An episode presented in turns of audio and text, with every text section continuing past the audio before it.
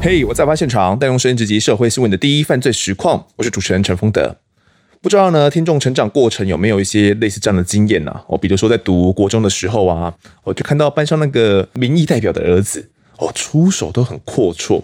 那去福利社呢，都会请他的这些麻吉啊喝饮料。那脚上穿着的呢，永远都是最新一代的这些 Jordan 的篮球鞋。哇，真让看得好羡慕。或者是那个隔壁班的女同学小美啊，我、哦、这小美她爸爸是个珠宝商，哦，她长得又美又有气质哦。上下课都有管家开黑头车来接送，手上拿着的呢，还是最新型号的 Sony Ericsson。滑盖拍照手机，觉得哇，我好羡慕哦，真的是很贵气逼人。我在想啊，就是听众们应该大家在成长历程当中多多少少会遇到几个这样的同学吧。那这些同学呢，可能就蛮会展示自己在家庭中所拥有的财富的。那可能大多数了，我们就只能够在心里面叹一口气。可能是诶，心里面会有有点自卑嘛，就是大家各自出生的家庭不太一样，可能坏一点的家伙就不止自卑而已，还会诅咒别人。比如说住那个明代的儿子啊，穿旧的篮球鞋去打篮球的时候，不小心流到脚了，哦，然后最后一辈子呢，可能就家道中落；或者住那个珠宝商的那个女儿呢，啊，最后会嫁错人啊，一辈子都不会幸福。这样没有很坏，但假如还要再坏一点呢？你可以做到怎样的地步？先介绍这一季来宾，是新北市警察局瑞凤分局的行政组长潘文通，文通哥好。呃，各位听众大家好，风德好，啊、呃，我是潘文通，很高兴跟大家在今天这一集啊、呃、来说说话。呃，文通哥你自己在长大这些历程里面，有没有像我刚刚讲到，就是。可能好像某些同学感觉家里面特别有钱，我、哦、当然有啊。我小时候 我的同学就是刚才丰德讲的这样，这些我平常他们出手很阔绰啊，就喜欢呃花个钱啊，请同学喝饮料啊，表示家里很有钱啊。那因为我们从小就是在矿工呃矿工子弟啊长大，哦、所以。呃，同学会请我们喝饮料，嗯，表示他家很有钱，对，哦，所以展示一下他们家的富裕的状况，嗯，我们都很羡慕啊。他内心不会想说，哦，这是会有点怨怼，或者是觉得说，嗯啊，这个就祝福他以后不会那么幸福，这样子会不会这样的这个状态？我想每个人的人生机遇都不一样，出身也都不同啊。你好的富裕的家庭。如果不努力的话，可能你是纨绔子弟，以后可能也是会家道中落啊。是是是，哇，真的非常重要，这各自的努力也是很重要的。呃，这一集要谈的这起案件呢，就跟这些家里面很有哦，这个很有是讲指很有钱，我们都通常讲很有，家里面很有的这些公子哥有关联哦。那为了钱，人性可以丑陋到什么样的地步呢？在过往啊，我们谈案件哦，死掉的人，我们可能灌水泥，让警方难以去找到这个尸体哦。在我们过往的集数，听众们肯定听到过不少。但一个活人还没死的状态下被丢进去水泥浆里面，你可以想象吗？来听听这一集台湾第一起的水泥桶尸命案。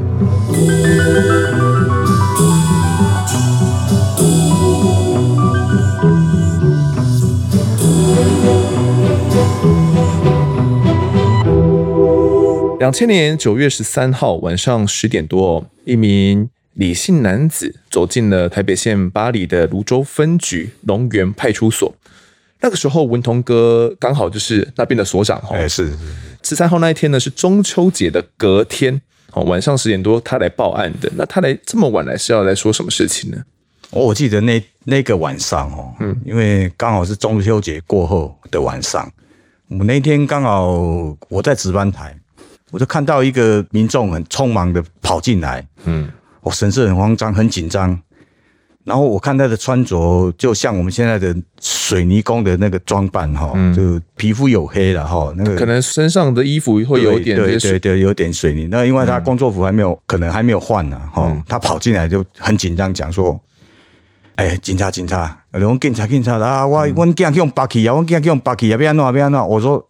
我看他很紧张，我就一直安抚他说：“啊，你慢下紧张，你慢慢讲，你慢慢讲，到底是什么代志？”好，我先翻译一下，因为有些听众他们对台语不太熟悉。我们尤其我最近发现，我们有很多海外听众。是是是 是，没关系，我来国语还是没关系，还是我会帮忙翻译。我觉得哦，这个我很喜欢台语的那个气氛，因为讲台语比较真实。对对对对对，因为当时的状况就是这个台语的环境嘛，尤其可能在巴黎那边，可能也都是讲台语。那反正就是他在讲说，他儿子被绑了。对，然后拜托警察先生怎么办？怎么办？怎么办才好？对，那后来呢？后面怎么办？后来我就安抚他，嗯，好，那你不要紧张，你慢慢讲，把事情讲清楚。嗯，他就讲说，他有接到一通电话，他儿子阿迪啊，哈，在他手上，嗯，然后要他汇一百万。他想说啊，我我姐做刚刚我一个做工的，做水泥工的，我哪有一百万啊？然后他很紧张，然后问对方，就跟他讲说，你如果你哪不爱汇一百万？我都要对你给安怎，别跟你给他带掉。哦，欸、不会这一百万的话，儿子的性命就有安危，就对了。欸、是是是，可能对方要要撕票。哎、欸，对。哇，那你这一听怎么样去安抚？我们马上要给他做一下笔录吗？还要去问一下，说他的儿子叫阿德吗？嘿，行哦。对对对，他叫阿德。那这个阿德真的不在家里？真的不在家里。嗯，已经中秋节那天就不在了，就前一天他就不在了。前一天晚上就不在了，前一天晚上就不在了。嗯。然后他跑来报案完以后，就讲了一些叙述一些过程，嗯，好，他那个歹徒打电话来要勒索的一些过程，然后我就跟先跟他安抚，请他到我的所长室坐下来，哦、嗯，然后先聊一下，他就讲说他儿子在前一天已经就没有在家里，跟他讲说他要跟他同学出去，嗯，到现在没有回来，啊，那歹徒打电话来，哦，说要勒索的话，诶，有可能是真的。啊，有可能是真的，歹徒。在电话中有没有给一些比较详细的指示？比如说他要一百万嘛，他就马上答应了他嘛。这个李爸爸，李爸爸就跟他讲说：“嗯啊，我是一个做工的人，我身上我也没有那么多钱呐。”对，哦，可是他心里他可能在想说：“你是不是打错电话？你是不是绑错人？”嗯，哦，因为可能家庭状况没有那么好，对对，然后他觉得。讲实在啊，儿子是他自己的心肝宝贝，他觉得也很紧张，所以他才跑到派出所来报案。嗯，那报案以后，我了解我状况以后，我说你先不用紧张。好，那他要你汇款到什么地方？嗯，然后他就说你汇一百万到他的儿子的账户里面，到阿德的账户里面。账户里面，嗯，我想说阿德的账户，对方为什么会有会有？嗯，而且会知道。嗯，他爸爸后来听我这么一讲。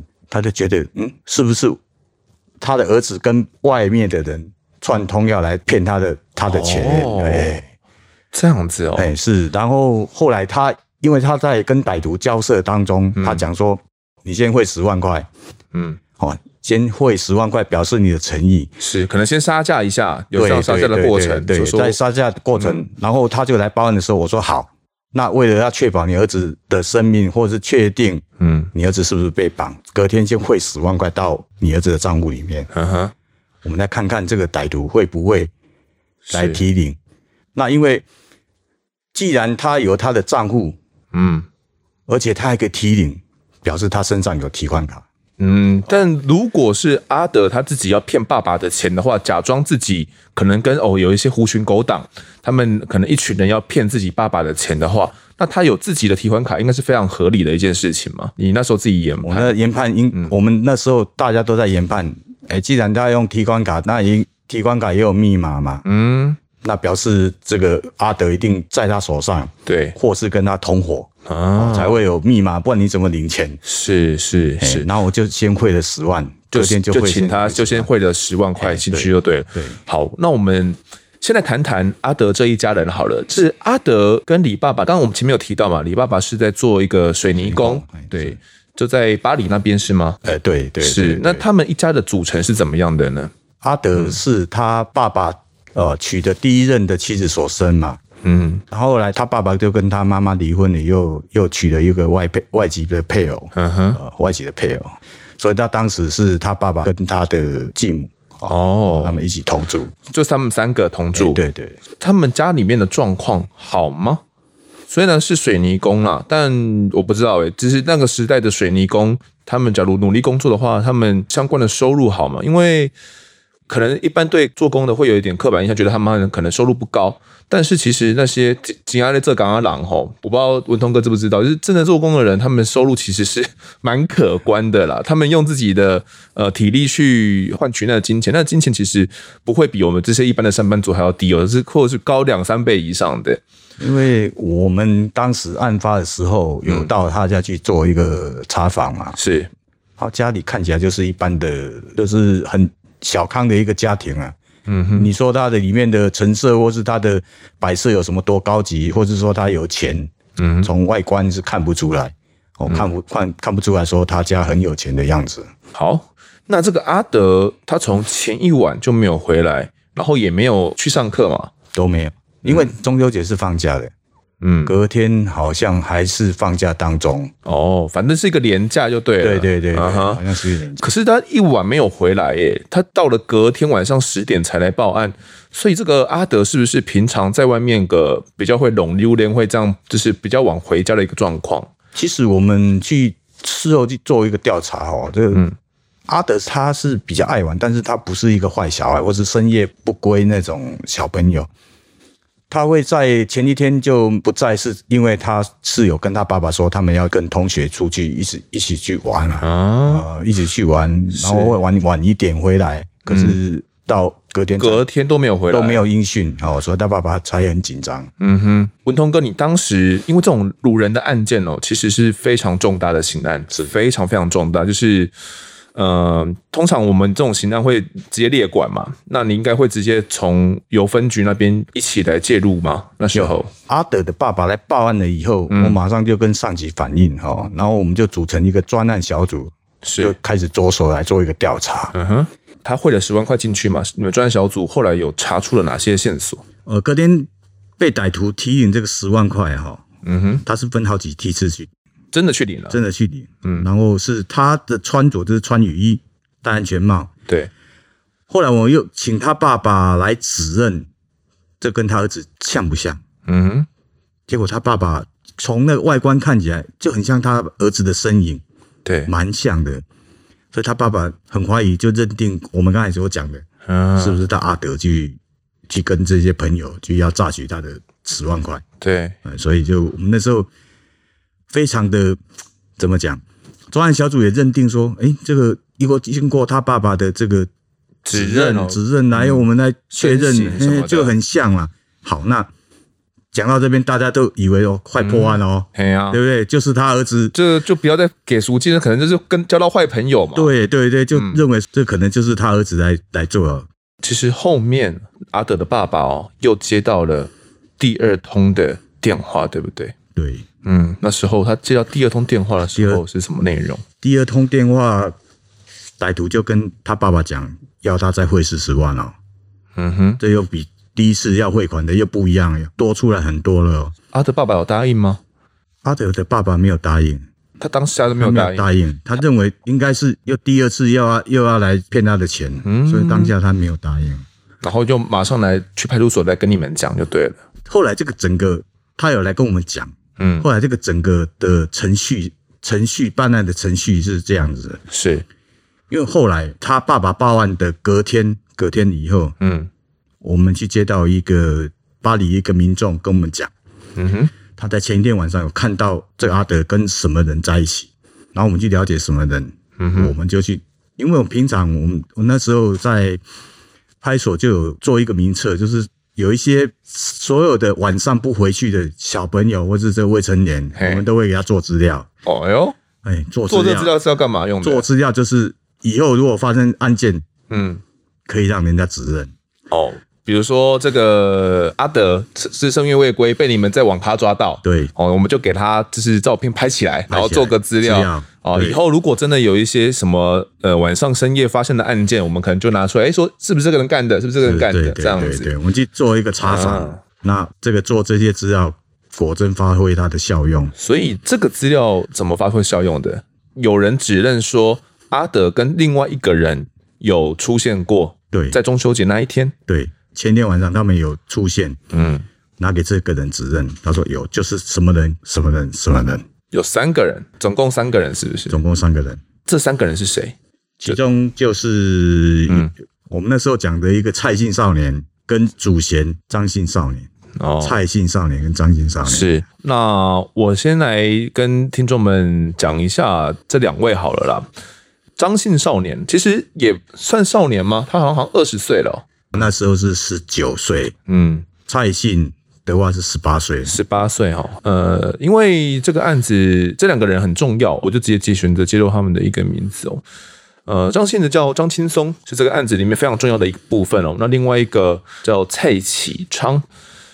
这两个人呢，当时被民众指认跟阿德在中秋夜那一天一起出现了。他们在哪边看到他们的？刚才讲张青松他们家，在他们家傍晚的时候，嗯，傍晚的时候有看到他们几个人在一起，在他们张青松家里。OK，那你们有直接去找这个张青松吗？因为他们既然中秋夜有跟他们在一起的话，这个人应该相当重要。你们会怎么侦办？你问的真好，嘿。果不其然，我们就是去找他，真的去找他。我们真的是去找他，哎，去到现场，去到他家，这些人全部都不在了，全部都不在。哦、那他们爸爸妈妈在吗？跟他们同住吗？都不在，不在。因为张青松是，嗯，我我记得他是隔代教养，嗯、他是跟他奶奶还是他爷住在巴黎那个，就在派出所在下面的一个民宅，但是这些人都不在。那时候我们就可以大胆的假设。阿德一定跟这些人在一起，可能不真的被他们绑走，或者是他们就是呃狐群狗党想要来骗爸爸的钱。对对对对，嗯哼。既然这个张青松跟蔡启昌两个人会被做进去这个所谓的资料里面，哦，代表说他们应该是有过一些塑形不良的状况，是吗？你们那时候了解是什么状况？哦，他们就是晚上不回家。哦，因为我先解释一下啦，因为毕竟现在巴黎的状况跟之前的状况不，不太一样了，哦。八里二十年前是一个小渔村，嘿，大部分都是以捕鱼为生的哈，是。是一个小渔村。啊。那晚上很早大家就睡了，因为隔天清晨就要去捕鱼嘛，对，所以很早大家都很早就睡了。嗯，那晚上很晚啊，这些小朋友都不回家。那是是能跑去哪？店都关完了，他就骑摩托车跑来跑去，跑来跑去，那么晃来晃去啊，绿标车啊，或者是什么，我们就把他拦下来，嗯，拦下来就做资料，嗯嗯，哦，所以他们的塑形，你说这晚上不回家，要不然就是。年轻嘛，哈，对，打打架啊，哦，就这样子，比较偏向我们现在认知的小屁孩啦。对对对对对，现在可能在社会案件上面会看到的一些，就是半夜拿什么信号弹啊，差不多 了，差不多。那时候还没有信号弹呢，然后晚上就一直那个按喇叭，叭叭叭叭 叭这样子，类似这样子的一个一群人哦。所以你有去问他们阿嬷，比如说这张张青松阿嬷，他是隔代教养的，那他有说张青松他们是什么时候就不见了吗？他都他都不知道哎。也都不知道，都不知道，都不知道，因为嗯，毕竟很少在管教这些小孩呀、啊。这样子啊，后续我们还要再做怎么做侦查？感觉到这边线好像有点断掉了。对，我们觉得说啊，这些人跑到底跑去哪里？没有人知道。后来我们追查，他们这些人就在这个中秋节过后，直接都跑到南部去。去南部玩吗？还是去哪？去南部玩？你们那那时候是怎么样调查到的？这个是算是重大刑案，嗯，我们申请通讯监察。哦哦，那当时这个阿德他的手机没有关机吗？手机在这些人手上啊。哦哦，然后我们去调了这些人的这个机制资料啊，嗯嗯嗯，去追探定点。哦，发现他们去绕了玩了一圈，玩了一圈，过了几天以后，嗯哦，他们就投诉在五股的一家汽车旅馆。这个手机后来一直跟着跑一圈到了五股吗？还是这个手机中途有发生什么事情？手机后来就是被这些人拿去卖掉。你说阿德的手机，阿德的手机被卖掉。嗯嗯。然后我们是锁，是锁锁这两个嫌犯的手机。哦，就是张青松跟另外一个蔡启昌的两个人的手机。对，嗯，因为他们的定点，因为有看到他们有在一起过嘛。对对对对。而且如果是通讯监察的话，你们所的基地台定位点的话。应该能看到他们确实阿德他们三个人的基地台曾经在同一个位置过，是不是？嗯，对对对对。OK，他们就是在花莲在玩的当中，就是在打另外一通，就是要跟他爸爸勒索四十万的。又有一通电话，电话要跟他爸爸勒索四十万。第一通是已经汇过去十万块，十万块。对，我们那时候是测试他，嗯，哦，测试他有没有来提领。对，哦，所以那时候就有影像跟一些相关的资料啊。嗯哼。哦，那第二通就是打电话，他用公安电打电话又继续要勒勒索。对，哦，那时候你四十万来，我就把小孩放回去，哦、可能让你听一下声音，有没有、呃？没有听声音，都没有讲到这块。哎，他爸爸大概紧张，也没有说我要听我儿子声音，或是怎么样。嗯哼，哼，嗯，有说如果不给的话要怎么样吗？他说你钱不会的话，我就把你儿子做掉，就撕票了，就撕票啊。嗯、其实他爸爸应该是从头到尾。都认定说他儿子跟他们在一起。好，我们回到正题。你说玩了一圈是到南部，然后哦，他们又去嘉义哦，去花莲哦，去台东哦，啊，这样绕了绕了一圈啊，对，玩了整个星期啊。嗯哼，也就是我讲的，他们的落脚处都是在五股，他们要准备要继续的再做另外一件更大的案件，准备预备。好，我这边查到资料是那天是九月二十号，也就是呃，应该是爸爸报案的一个礼拜，对，一个礼拜。那你们就直接去那个，既然通讯监察都锁定在那边了嘛，你们就直接过去了吗？我们就过去了。我们要冲进去那个五谷的汽车旅馆的时候，过程是怎么样的？我记得那天是大概五点多吧，清晨。嗯，我我接到刑事组一个小队长就跟我联络，给我电话说他们回来了，回来了，叫我准备调员警。哦，那我就保所内啊，嗯、因为我们那个是小所，那时候是小所。呃，我我调了四五位同仁去支援。那我跟刑事组的同仁冲进去的以后，发现呃，所有人都在啊，都在，唯独、嗯、唯独少一个人，谁？阿德，阿德不在里面，阿德不在。嗯、那里面总共有几个人？我那时候这主嫌呐，嗯，主嫌就两个嘛，还有一个少年。嗯，一个一个少女，一个小女生在那里。嗯，总共你看就四个人就对了，就除了张青松、蔡启昌，然后还有一个少年，还有一个少女。这个少女其实就是呃蔡启昌的女朋友啦。啊，对，对，我们先称她花花。这个花花后面也会出现哦。我们先跟大家人物介绍一下。那这四个人，你们看里面没有阿德，他们怎么解释？我问他说人呢？嗯，人呢？他他们其实很惊慌。他说没有啊，就我们几个人。我说。阿德呢？他一听到阿德，大家脸全变了。嗯，他们没有想到你们会进来哦。对，没有想到你们知道了。对，我们已经知道了。后来我说：“你老实讲，嗯、老实讲，人呢？人呢？”后来这个蔡启昌就讲：“人已经被我们杀掉了，人在淡水河，在淡水河里，已经把他用蓝色桶子灌水泥，已经把他丢到淡水河。”嗯。我已经这个事情不得了了，嗯，已经被他撕票了，赶快寻找地点，寻找地点，大家就一伙先把人带回派出所。他说丢的地点是在淡水河的哪边？哦，因为巴黎现在大家还是有印象嘛，就巴黎就出名就渡船头嘛，对对对对对。那渡船头除了搭那个这个客轮的部分，另外还有一个就是。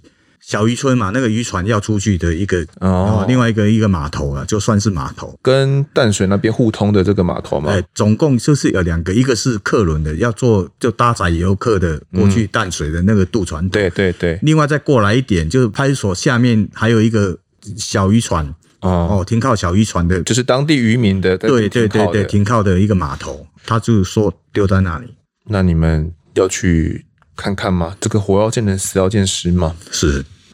那我们就去看了，嗯哼，发现这个蓝色桶子果然还在，就在飘在那边吗？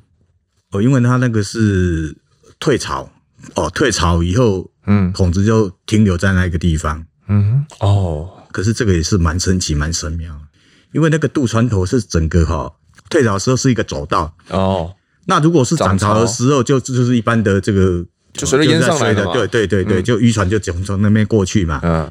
可是他丢的地方哦，可能是阿德他冥冥之中还是有就让要让他大家找到他。对，如果说他今天在，如果是退潮，把他推到外面一点的话，今天可能石沉大海，找不到，找不到尸体。因为如果推到外面一点，然后加上退潮的话，哇，那就直接沉下去了，就沉下去，整个可能大概就找不到他的大体了。当时在现场，除了你之外，祖贤他们也有在吗？比如说这个张青松、蔡启昌他们也有在吗？那时候就有啊，他因为他要去带我们去找这个尸体，这阿德的尸体啊，嗯，所以他也在啊。那这个蓝色桶子，你们这打得开吗？当然打不开，因为它被灌水泥很重，我们就请故宫把它打捞上来。我当警察当了三十年，我第一次看到这么残忍的，这么残忍的，真的是人是活活被水泥是灌死的。你们打开看到的画面到底是怎么样？因为一个国中生嘛，是身高顶多就一百五、一百五十几嘛，嗯，那个肿胀到把它锯开，把那个水泥敲开以后。已经肿到差不多快一百八十公分，整个整个真的是很惨很惨的一个惨状，等于是已经变成固体的一个状态了，是不是？你说整个水泥已经结块了嘛？结块对，但是他那个尸体是没有跟那个水泥一起粘住的，没有没有，那是怎么样？就是整个把它怎么讲？这个蓝色桶子，对对对，哦，就是一个一个。这个我们一般的，他们渔村都是要装渔货的嘛。对对，那个高度差不多也差不多一百三十公分左右。嗯、它就是用本来就是生水泥哦下去灌，嗯、灌完以后，它大概马上就把它去丢还是怎么样，嗯、泡到水，然后可能就有一点空隙了。可能尸体跟水泥中间有点对，有点空隙，嗯、不是整个都粘住了。嗯，先把那个蓝色桶子，它是塑胶桶，先把它锯开。嗯，锯开以后就是用铁锤把它敲敲破。敲开的时候，就整个就散开了，水泥马上散开，对对对对，尸体马上就呈现出来一个状况，呈现呈现出来一个一个一个一个卷的卷曲的一个状态，不是卷曲，我都打开以后就人就就躺就躺着这样。嗯嗯，蔡启昌他们看到尸体，他们有来认吗？没有站在旁边，他是在稍微有点距离这样看了，确定确认弃尸地点、死者哦，确认身份，嗯哦，他们都当场就承认是他们做的。哦，可能听众听听到这边会觉得哦，已经非常惨了。但如果这个案子啊，在香艳解剖下去的结果，其实是更可怕的。那时候香艳解剖到底是怎么样的一个结果？其实它最主要、嗯、最主要的死因哦，其实他不是死后才被灌水，其实他是活活被灌死。因为他当时就是这个张青松教他说要这个青钠素，其实他是从先从后面把他勒晕，但是。张青松他们认为说他把已经把他勒死了，对，所以才有后面为了要弃尸，把他这个放的蓝色桶子灌水泥，嗯哼，才有这这个后面这个这个过程。他那时候他以为他已经死了，但实际上只是实际上他只是晕倒，只是勒晕而已，他没有没有马上死掉，嗯，他是被水泥活活灌死的。所以我们后来相验解剖有在他的一些比如说气管里面有找到一些这些水泥有渗进有进去嘛？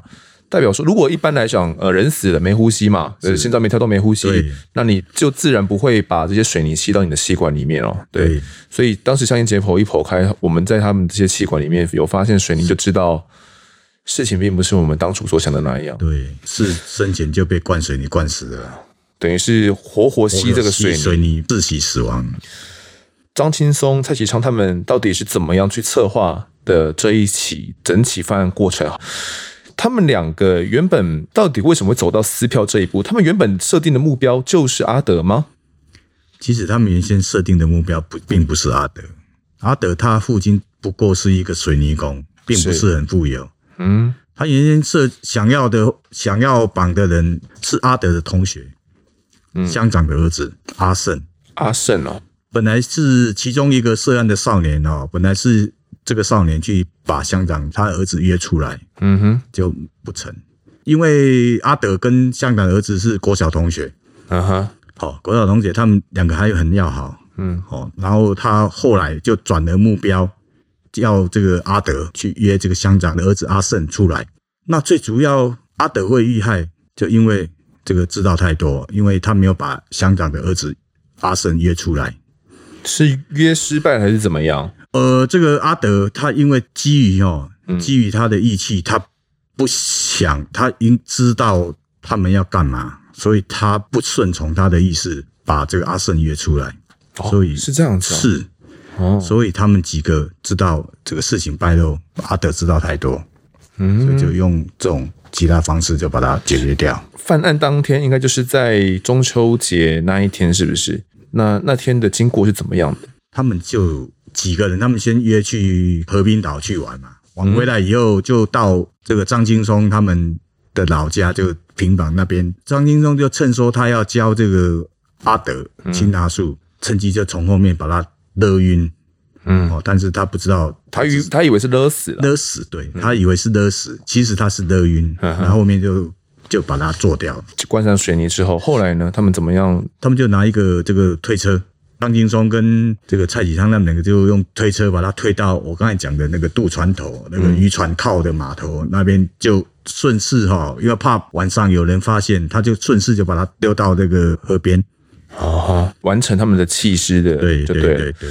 呃，我这边查到知道，其实呃，张金松、蔡启昌他们呢、啊，并不是两个人，他们大概有五六个人吧。张金松他的家里面，哦，那他们原本一群人呢，就在那边。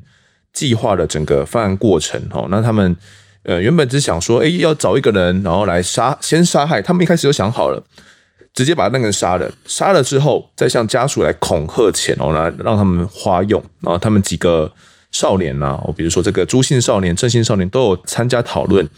蔡启昌的女朋友花花也有到那边听到了这个过程，对，所以他们那时候呃多多少少都加入到这个讨论啊、谋划这当中了。他们想要找阿德约出这个阿胜嘛，因为他们可能是同学的关系，彼此也非常要好。想不到阿德反而非常有义气哦，没有把阿胜给约出来。他们觉得计划都计划好了嘛，阿胜没办法去执行，没办法去把他杀了，去谋划这个乡长他的家的钱财。那我们就把呃目标改转到阿德身上，嗯，所以这个阿胜让人家感受得到，他平常就是家里面非常有钱的一个状态吗？阿胜因为毕竟他爸爸是乡长嘛。小渔村、小乡镇，巴黎只有一个小乡嘛。乡长是这个地方的行政首长嘛，是大家都觉得他的应该是出手阔绰啊，家庭经济状况都很好啊，嗯，所以他们才会想到要对这个阿胜做一个勒索，可以获取更大的钱财啊。反正就没有成功，没有成功，他就转了目标转到阿德的身上。反正阿德已经都知道了嘛，哪一天他、嗯、他可能也会。把他们整个计划讲出来啊，会害到他们啊，所以干脆吧，一不做二不休，就就把阿德绑出来啊。他们把人杀完了之后，后来他们怎么样去执行勒索的部分？由这个蔡启昌负责去提提领款嘛，他们都用公共电话去跟他爸爸来做一个勒索啊。那最主要是这个张金松打这个电话，然后蔡启昌去负责提领，假冒这个阿德的身影，嗯哼，戴着安全帽，穿着雨衣。假装他的动作，毕竟他还是知道他的提款提款密码，就很明了的任务分工得很清楚。好，我这边补充一下，为什么张青松他们到底为什么会有阿德他的提款卡跟提款密码哦？哦，那其实这部分是因为呃，原本啊当中同伙了有一个朱姓少年。哦，那朱姓少年呢？他的任务就是负责去把阿德提款卡给要到，哦，包含这个簿子也都一起要到，哦，所以他就跟他讲说，哎，可能自己工作需要啊，说，哎，那你的提款卡我跟这个存折能能不能先借我？可能是说，呃，有一笔薪水要进去嘛，可能借你账户先用一下。阿德呢也没有多想很多，就把自己的这些提款卡啦，然后跟加上这些账户啦，然后加上他的密码，还有这个簿子，全部的呢就都拿给了这个朱姓少年哦。张青松他们原本想说邀阿德到这个基隆的和平岛去玩，他们原本想说在和平岛的那边就要直接把阿德给做掉了哦，但是没有想到在游玩的过程当中呢，阿德又找了另外一个同学来。我让他们觉得啊，这个可能多了一个人哦，不方便下手，因此呢，整个犯案的过程才推延到了中秋夜的那一天。领完款之后啊，他们这三个人，你刚呃，你有提到说，他们还想要再做一个更大的案子，是吗？他们在五股的这个汽车旅馆里面，到底是在谋划着什么？他们已经把阿德杀掉了以后，嗯，他们还是继续想要绑这个香港的儿子阿胜，他们没有放弃啊，没有放弃，还想继续作案，不过。在计划当中，我还没实行，就已经被我们知道他们的行踪，就冲进去的时候，将他们这些人哈已经这个查获了，所以他后面的计划就没办法遂行了。是张青松他们，包含蔡启昌还有蔡启昌的这个女朋友花花嘛，他们三个人。在拿完了提领这十万块之后啊，就开始全台爬爬照，他们就开始去玩，是不是？他们到底是基于一个怎样的心态啊？既然犯了这个案子，赚的这十万块就只是要拿来游玩而已吗？我在想啊，哈，我在想，嗯、年轻人总是有年轻人的想法，嗯，他们只是想一时的图乐，哈，一时图乐，拿到钱我就把它花完，花完没有钱了，我再继续做，再杀一个，对。然后拿更多的钱再去做更多的事情。嗯、哦，所以这种爱慕虚荣或者是这个贪图游乐的心态，真的是很不好。在这个过程，你们确定阿德的死亡了之后，你还有见到爸爸跟他的妈妈们吗？他们那时候跟他们怎么沟通的？其实当下哈，我要正式去请人去通知他爸爸跟他妈妈，真的是蛮艰挣扎的。毕竟要将他儿子的死讯告诉他爸爸妈妈，真的是很难过。那最后还是没办法，毕竟还是要面对现实。我就请同仁去，好好跟他爸爸讲，安抚他爸爸，请他来现场，他妈妈跟他爸爸来认尸。结果他爸爸跟妈妈来认尸了，哭得真的是不能自己了。那整个犯案过程哦，我们差不多就讲述到这边。接下来我们来讲一下后续的到了法院的审判的部分。好了，这部分我来讲一下审判。其实，在一审开庭的之前哦。张青松他就待在候审室，哦，那个时候法警就看到他哦，一直不断的发抖，一直不断的发抖，而且呢，双眼紧闭，一直在念着佛经，南无阿弥陀佛，南无阿弥陀佛。法警原本以为说他可能只是太紧张了，可能要接受审判，那可能要面对法官很紧张，所以好奇就问了他一下。张青松说他不敢睁开眼睛，因为只要一睁开呢。就会看到阿德来跟他索命，所以他只能闭上眼睛，不断的来念的这个佛号。而张青松在开庭的时候，他辩称说，阿德的爸爸啦，其实经济状况并不富裕嘛，只是个水泥工而已，他们不可能哦为了谋财哦来杀害阿德。但法官其实后来查阅了国税局这个李李爸爸的一些财产资料了。发现李爸爸名下总共，呃，这些房屋啦、土地啦、汽车田赋，全部加起来总共有一百二十八笔哦，可见并不是没有所谓的财产。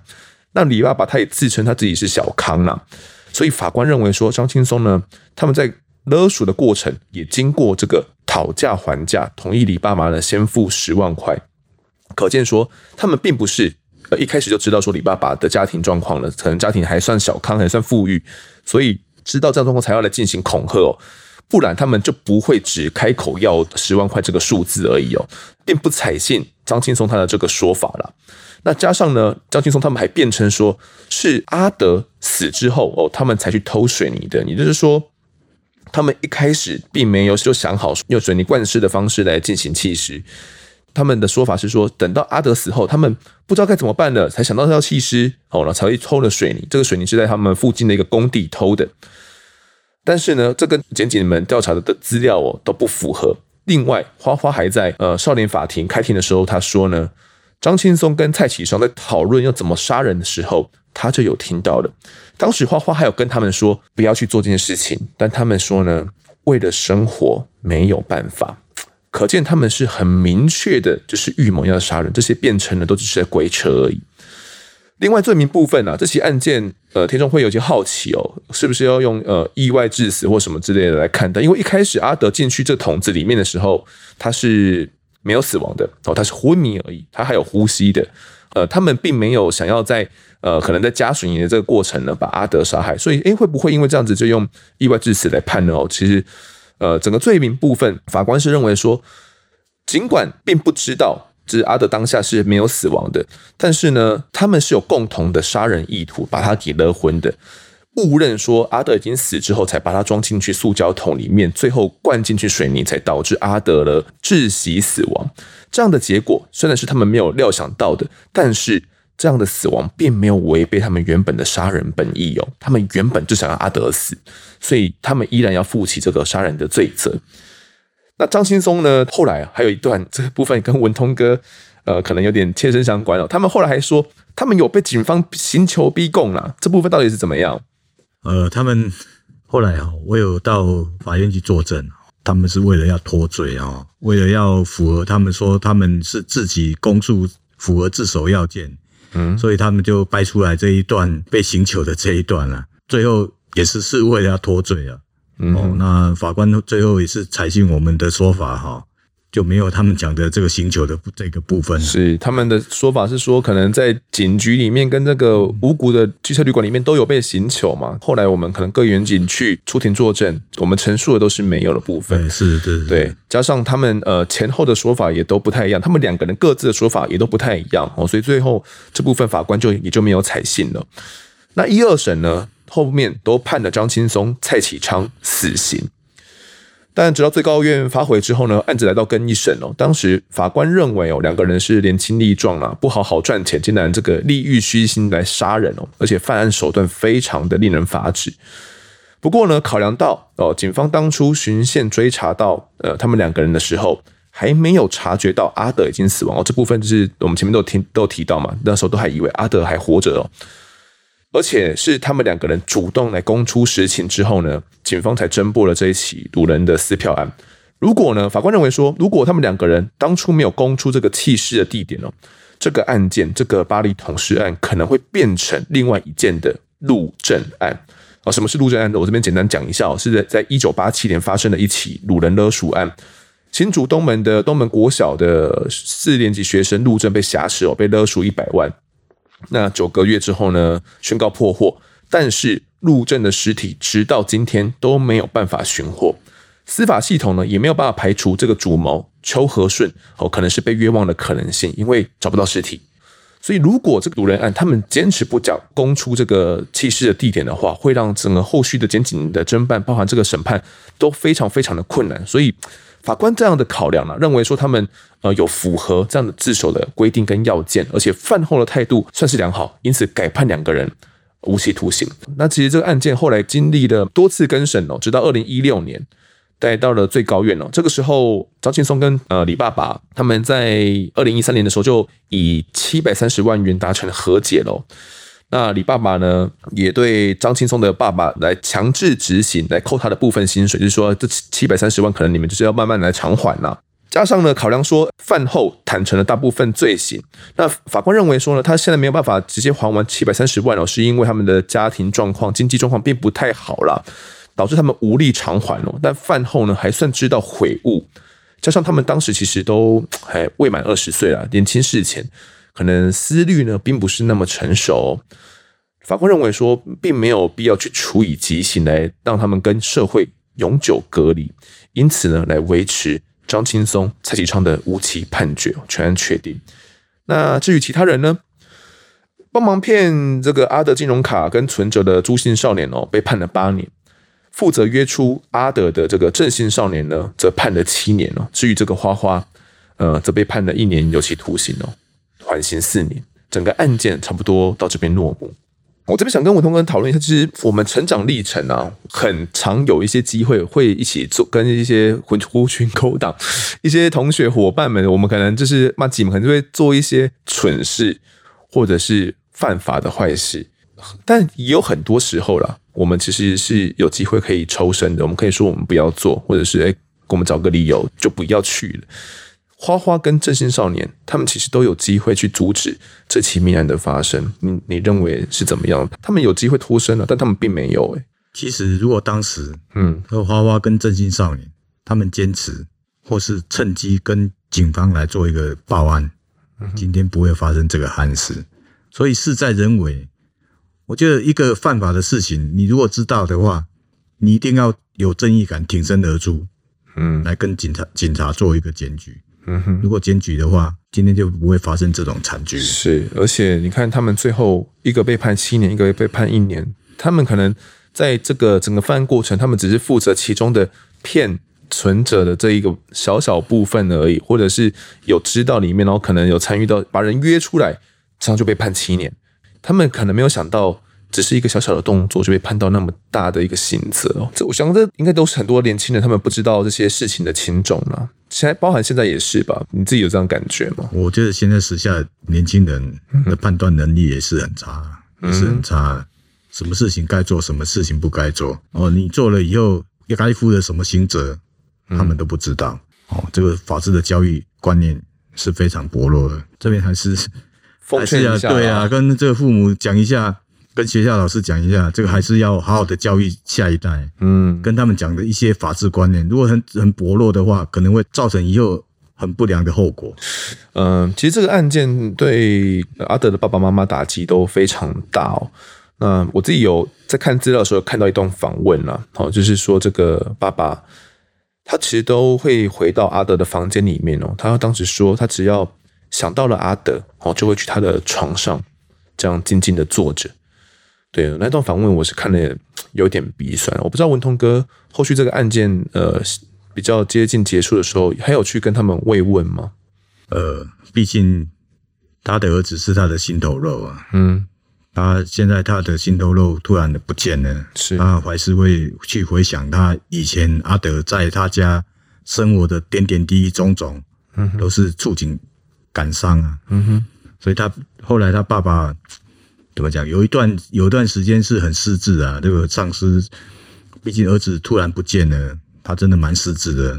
嗯，后来大概他的亲戚朋友还是有鼓励他，后来还是有站起来了，努力的走出这个悲痛当中。啊、对对对对，嗯，这个丧子之痛，可能我我们可能这样听听归听啊，这发生在自己身上的时候，那是那个痛是没办法去。很难去忍受的，但我们不好去体会他那种感、嗯、感觉。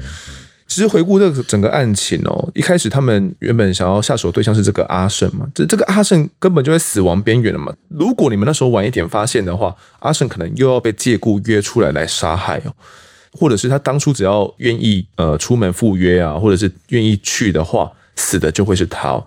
这个事情是不是也让文通哥有蛮大的一个警示？呃。这边还是讲啊，嗯，这个财不露白，好，家里有钱是有钱，外表的也不要太招摇，交的朋友要谨慎。今天是阿德，他是出于正义，他不出卖阿胜，嗯，没有把他约出来。哦，那阿胜今天就是因为，毕竟他父亲是乡长，家里阔绰，家里富裕，总是这些人，他的朋友或是他的同学，都会觊觎他们家的钱财，钱财。身外之物，但是还是要放在家里比较好，嗯，不要太招摇，让人家你是个肥羊啊。对，然后你是待宰肥羊，嗯，后面就会发生悲剧了。特别是学生时期了，对于自己的经济状况，我会特别想要去炫耀，然后想让同学有点称羡哦。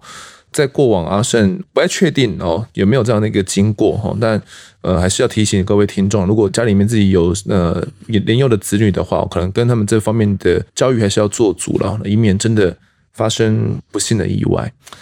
而没有判死的张青松啊，其实在二零一七年哦就已经假释出狱了。他在假释前呢，在狱中花了两个月画了一幅呃《法华经》中这个承载众生的大白牛。张青松说呢，他年轻不懂事哦，那时候觉得全世界都背叛他，只为了一点点小事哦，就犯下杀人重罪。他入狱的一开始啊，就只只会觉得说，哦，自己真的非常的倒霉，还常常呢为自己的一些犯罪行为啊找合理化的借口啊，哦，比如说哦，都是别人对不起我啊，哦，我才会这样啊，都是别人出卖我啦，或是总之千错万错都是别人的错，搞得自己身心焦虑哦，那度日如年。后来他受访说，呃，透过慈济的开导，然后他来学习佛法。他知道呢，唯有忏悔哦，才能够面对自己跟社会哦。所以他也发愿哦，只要假释之后呢，就会剃度出家。这或许哦，并不如大多数的听众所愿哦，因为可能多数听众，就我所观察了，跟我这边所可能偶尔看到的一些我们 Instagram 里面的一些回复。呃，大多数都认为说，诶，可能杀人者就要偿命哦，不管是你是犯的是什么罪，但杀人者就要偿命。张青松假释后，是不是会真如他所说，真的是剃度出家哦，然后来进行这个更生？如果真的是这样子的话，这样的结果，听众们你能接受吗？好，欢迎来留言告诉我。好，那这一集的我在案发现场呢，就谈到这边，也谢谢文东哥的分享。好，谢谢各位听众，谢谢丰德。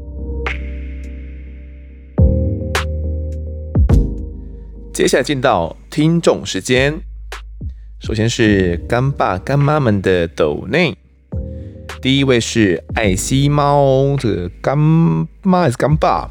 总之呢，他说谢谢丰德 and Q 妈还有来宾们制作出这么精良的节目。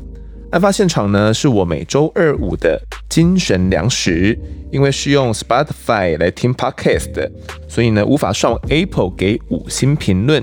只好呢来抖内支持你们，真的超爱这个节目的啦！给我一个爱心的符号哦，感谢这位爱惜猫的支持哦。如果是用 Spotify 的话呢，可能真的没有办法来呃 Apple 上面做评论了。其实我也没有办法用 Apple Podcast 来评论，不过 Apple Podcast 应该是目前最主要的一个就是 Podcast 的评论的讨论区啦，所以 iOS 的使用者呢都可以在那边来进行一个评论哦，并且给分。所以基本上那边的呃整个的状况算是比较完整一点的状况，所以呃如果可以的话呢，如果大家使用 iOS 的话，还是会希望大家能够到上面去给我们多一点鼓励哦，给我们五颗星的评价，好，那来留留言，然后来跟风德我聊聊天，好，谢谢你。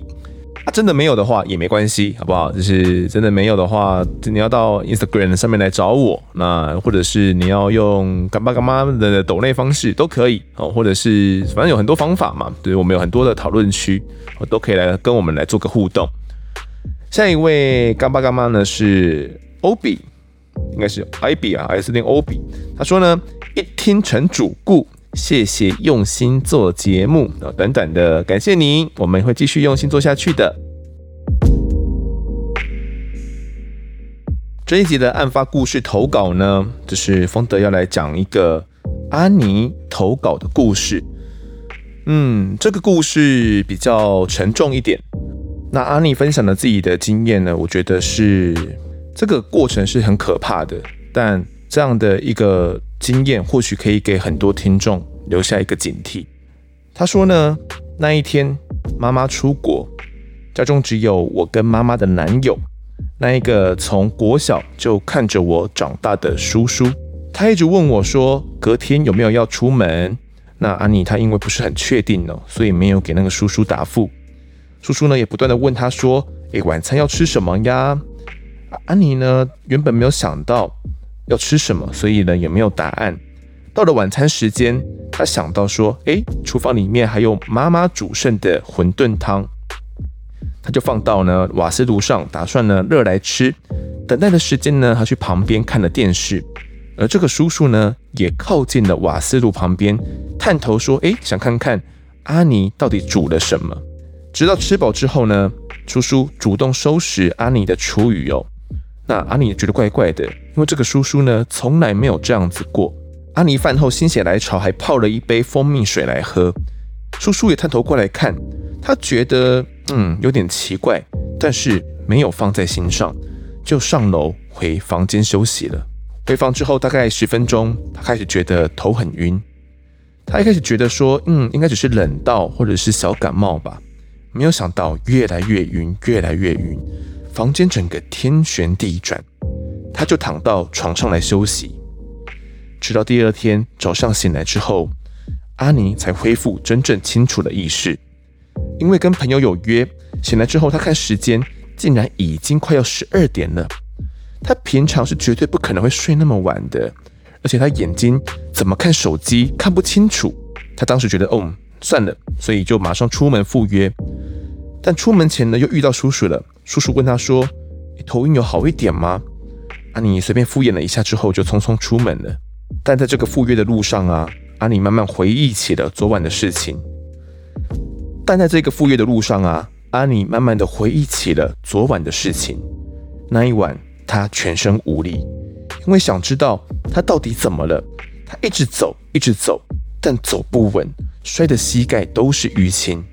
他当下神志不清，一直问他：“我妈妈在哪边？”叔叔开始摸他的身体，他硬要跟他躺在他的单人床上。阿尼呢，也歇斯底里的大吼大叫。这些记忆片段的慢慢浮现起来，并且拼凑起来。阿尼还不太敢相信说，说这种可怕的事情怎么会发生在他的身上？他等一下应该要跟朋友说这些事情吗？可是这好像不太是值得让别人知道的事情呢。就在见到朋友，我们称他小徐好了。见到小徐的时候，阿妮觉得他太无助了，就把所有的事情都告诉了他。在讲完之后呢，他也慢慢的理清了思绪。小徐觉得说，嗯，事情很严重，一定要呢跟他的妈妈说。也察觉到说，嗯，阿妮会头晕没意识，一定是因为那个叔叔做了什么。原本阿妮觉得说，会不会是他那一杯蜂蜜水出了什么问题？可是那杯蜂蜜水从来没有离开过她的视线呢、他们两个人认为说，必须要先到医院检查可能在体内的残留物到底是什么。于是呢，他们马上就出发了。一开始先去比较近的 A 医院哦，但 A 医院似乎没有处理过类似这样的事情，告诉他们呢，他们要自行负担费用，建议他们到比较大家一点的 B 医院去，他们比较有经验，也会处理得比较完善。那到了 B 医院之后，医院告诉他们说要通报才能够公费裁剪。那阿妮也跟妈妈沟通，虽然妈妈说希望先不要通报，不过因为如果晚一点通报的话，会影响到裁剪，所以妈妈也妥协了。其实当下阿妮呢，很不能够理解为什么妈妈不要叫叫她不要通报哦，但这又是另外一个故事了，后面会再慢慢说。在裁剪的过程呢，会剪指甲，会留贴身衣物啊，会进行内诊，会采黏膜检体等等的。那或许呢，医护人员因为很有经验，不管是心理或者是生理呢，都不会有让阿尼不舒服的地方。这些对他们来说，可能都是日常会遇到的事情，但阿尼却是相当感激他们的这一份同理心。裁剪过程结束之后，警察跟社工也很快到了现场，简单询问之后，就带他到警局的妇幼大队呢来做笔录。也因为他们处理过很多类似的案件哦。所以很细心的请女警来帮他做笔录，警察会请当事人来辨认对方的照片，也询问呢案发的细节。也是在做笔录的时候，阿妮才发现说问题不是出在蜂蜜水上，而是在他离开过后的那一碗馄饨汤。叔叔呢一定是趁机把一些药给放了进去。那一天晚上，他完全不敢回家，他请小徐呢陪他回家拿了一些生活用品。就借住在另外一个朋友家里面了。这个朋友呢，我们称作小杨。在小杨家里面的时候呢，可能是因为环境让他很安心哦。那个阿妮也睡得非常好。那也因为呢，刚到了一份新的工作没多久，他尽量呢不要想说，因为自己可能遭受到了性侵害去影响到工作，感觉比较冷静了一点之后，应该就可以去上班了。但到了公司之后，他发现他太高估自己了。他到公司之后，情绪非常的不稳定，于是呢，告知了主管，然后请了几天的假。过了一两天之后呢，社工主动来跟他联系，告诉他协会呢也会有法律诉讼、心理咨商这些资源哦，也会评估他的生理状况。志工还告诉他，发生这种事情，往往矛盾最多的会是跟妈妈。当时呢，阿妮没有办法理解。怎么会有妈妈不站在自己的小孩这边的状况呢？他也庆幸了当下自己并没有这种情形，但后面的日子，阿妮跟妈妈的矛盾越来越多。他希望妈妈可以百分之一百站在他的那边保护他，但是妈妈并没有，她还是会替那个叔叔来着想。妈妈会希望说，来帮那个叔叔来收这些诉讼的文件，不要让叔叔的那个父母来担心。但是阿妮不懂说为什么。他都对他自己做了这样的事情，妈妈还要求他来帮助那个叔叔。妈妈还说，那个叔叔也会帮家里面负担很多开支啊。但阿妮觉得很生气，难道花了这些钱就可以对他做这样的事情吗？还有很多类似的状况，阿妮可以理解说，妈妈为什么会这样做？她的世界好像是坏掉了。他信任十几年的人，竟然做出了这样的事情，去伤害自己的小孩子哦。但阿妮没有办法设身处地的替他着想，因为阿妮要好好照顾自己的心理，这样的状况他已经没有余力去考虑到别人了。他记得妈妈那时候说：“千万不要告诉任何人，是为了要保护阿妮。”阿妮当下心里面很难过，他做了什么错事吗？为什么我变得见不得人了呢？为了不让妈妈再面对这件事情哦，所有法律上的流程，阿妮都自己来处理。她也不让亲戚呢来知道，而哥哥呢对这件事情也不闻不问。他没有任何人可以依靠，所以阿妮的心里变成非常非常的孤单。她甚至开始厌恶她的妈妈，根本就不想再看到她了。而阿尼呢，眼睛看不清楚的症状啊，大概四五天之后才缓解哦。可见当初的下的这个药剂的剂量非常重，往后的日子呢，也会出现吃不下、做噩梦、心悸这些症状也越来越明显，需要依靠身心科的药物，还有心理咨商呢才能够缓解。吃东西的时候也会观察环境，安心的环境他才会放心的吃。后续戒药呢也是一段非常艰困的过程。等到心情慢慢平复之后，要面对的是检察官还有法官的传唤、保护令的申请、接洽律师等等，被迫要一次次的去回想这些细节，叙述的感受真的很不好。而且要在法庭上面对那一个人，那个叔叔，他那些狂妄荒谬的说辞，他说什么被鬼附身啊，还说哎，那个什么厨余都是他倒的啦之类的，心里真的是非常非常大的负担。但阿妮也不敢忘记这些事发的过程，他担心如果忘记任何一点点，在法庭上可以攻击那个叔叔的力道就小了一点。后面采验结果出来，他的身体里面呢有管制性安眠药的成分。那一个叔叔呢，其实在事发两三年前就有在身心科哦有拿过这个药哦，那也有采到微量的 DNA。到现在事发已经将近两年了，诉讼的路还在走。那也因为疫情呢，这些审理的程序有些延后，到现在为止心情已经平复了不少。那也因为呢，安妮自己经历过，所以更能去同理看待，希望世界不要再有这样的烂事发生。可是没有人能够来控制世界，所以想要告诉那些有类似经历的人：第一个，当下务必要先保留证据，要不要用你可以决定，但当你想要用的时候，如果没有证据的话，真的会束手无策。他后来才回想起来，他那一天早上呢，有无意识的去洗手。其实呢，那是一个非常重要的证据。如果他没有洗的话，就有能够直接定罪的证据了。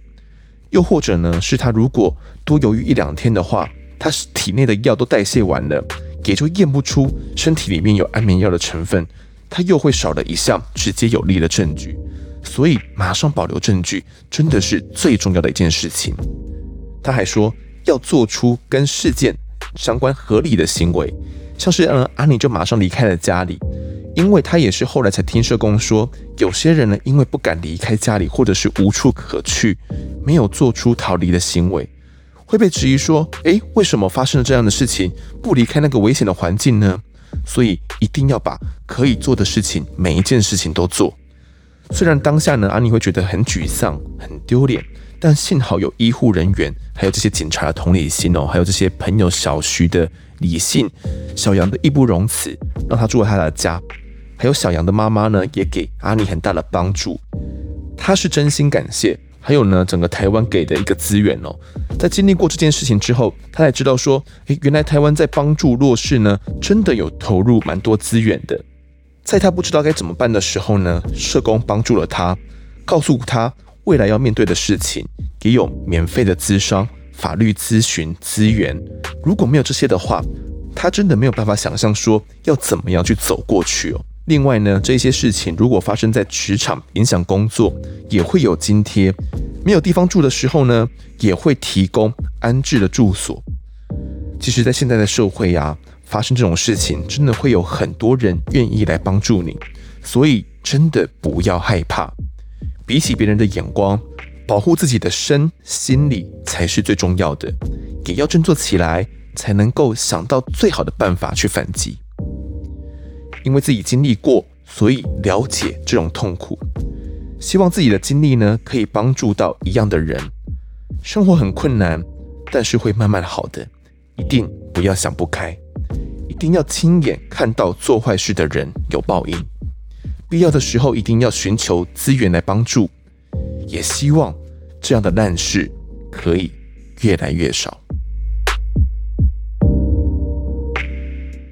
谢谢安妮的投稿。其实，安妮当初来讯的时候呢，我稍微跟她讲述了一下，说，嗯，虽然我有采访的经验，但我觉得在问这一方面的过程跟细节呢。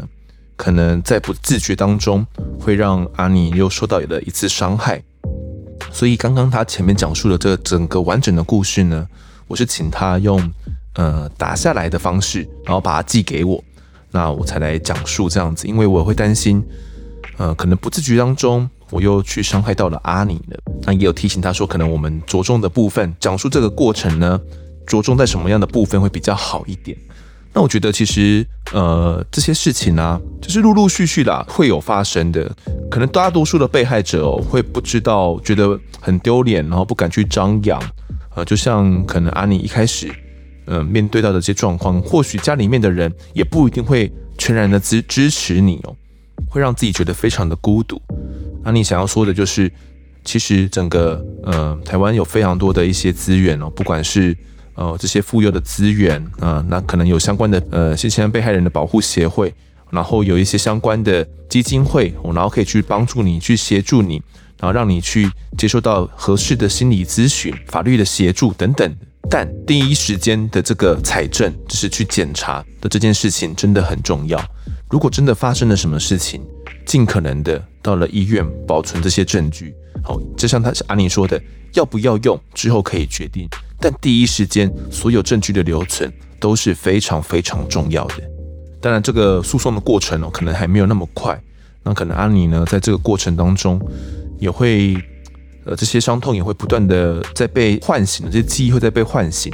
但这些恶人就该接受到他们该有的制裁。我相信阿尼也是这样觉得的，所以也祝福阿尼后续的诉讼可以顺利。那后续的。那后续呢，整个身心都可以慢慢的缓解哦，整个事件可以有一个好的结果。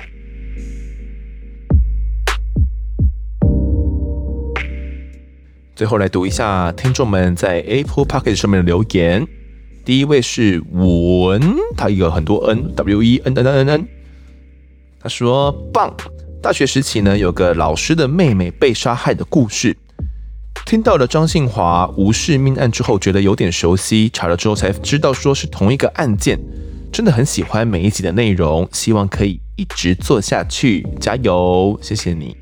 我没想到这个张庆华老师的案子，竟然跟那个你老师的妹妹就是同一个人哦。我也是在做了案发现场之后呢，才觉得真的是世界蛮小的，就是我们可能过往所讲述的一些案件、啊。多多少少都跟听众可能能够扯上一点关系哦。下一位听众，What is 谈？他说：“主持人不要一直打断来宾，主持人的发问可以不要一直打断来宾说故事的连续性，也不需要呢一直大篇幅的重复来宾才刚说过的话。有些蛮无意义的问题呢，产生太多干扰，也很不会去问问题。”好，谢谢这位 What is 的这个建议哦。那我这边简单讲一下，其实打断来宾去叙述的这件事情呢，我自己会慢慢的在在注意啦，那也尽量的在改进，呃，尽可能让他们完整陈述啦。有时候会选择打断呢，是因为有些部分呢，如果现在不提，那可能后面我就忘记了。有些部分这个地方该讲，到后面就少了，感觉整个故事就少了一些详细的地方了。那至于这个大篇幅重复来宾说过的话的这个问题呢，有时候是我会担心听众你们听不懂，觉得说是来宾他们讲的不太不太清楚哦。那我担心听众你们当下会听不懂哦，所以我会选择把它整理一次。我我会觉得说，既然我在当下那个那个瞬间我已经整理过那些案件的资料了的，那当下我都觉得讲的不是那么清楚的话，那听众怎么会听得懂呢？所以我会有时候会选择就我的理解，我把它再重述过一次。哦，那我不确定这样的方法、这样的方式行不行哦？因为有时候我自己在听 Podcast 的时候的状况是这样子啦。如果我没有很专心在听的话，有时候我会错过一些细节，就是我会当下听不太懂。哦，所以呃，我觉得事实的整理是必要的。哦，那如果到底什么是事实呢？我可能会再去呃斟酌一下。好，那谢谢你的建议哦。那那些什么无意义的问题啦，什么不太会问问题，就再多多改进啦。好，下一位，经常搭火车的旅客，他说很棒的节目，有固定在听国外的 Pocket 节目 Cry Junkie，偶然看到一篇介绍台湾的犯罪主题 pockets 的节目报道，那他也听了叉快，他说叉叉等等的，那 他说不到十分钟就退订哦。啊，他觉得呢，我在案发现场的主持人口条、阐述方式以及态度最好。不会直说，然后然后然后什么的，然后也很喜欢的每一集的主题，请继续保持，加油，好，谢谢。那个 Crime Junkie 我自己没听过，但我知道它是一个非常有名的这个国外的呃真实犯罪的节目。那我觉得呃其实其他的各个犯罪的 Podcast 节目都各有特色啦。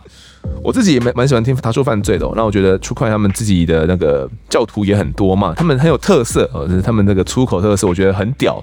我没办法做到这一块嘛，我就觉得他们很屌，是做得很好了，能够去吸收到他们属于他们的听众哦。那我觉得，呃，其实案发现场就有我们自己的方式，那我就经营我自己的路线。那也谢谢所有听众到现在的一路支持哦，就是支持我们现在所做的一切，那会继续加油的。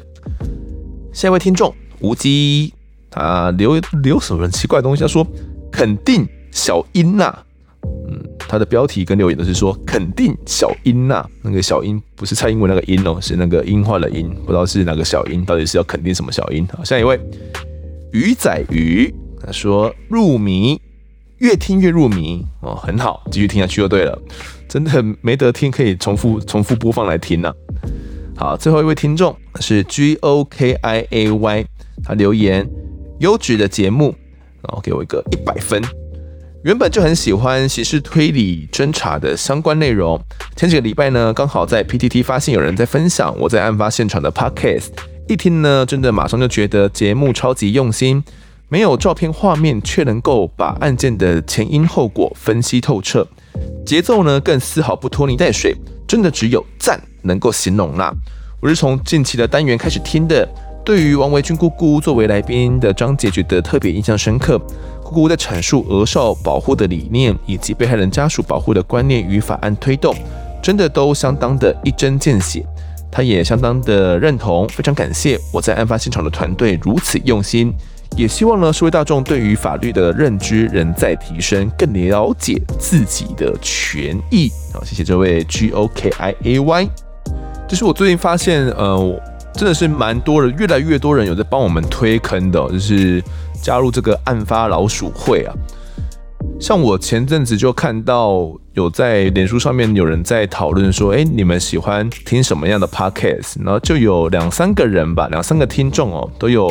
去 take 我们就是我们在脸书上面的这个粉丝团的账号，我在案发现场，然后就是说，哎，案发现场他们很喜欢听啊，然后想要分享给其他听众，真的 就是默默的啦，就会会觉得这些事情很暖心哦。那其实慢慢呃陆陆续续，或者是在我们的 Instagram 上面呢，就不时的会有人在限动上面去提到我们啊。那大家记得啊，如果有呃心动有提到我们的话，记得 take 我们哦，我们才能够分享。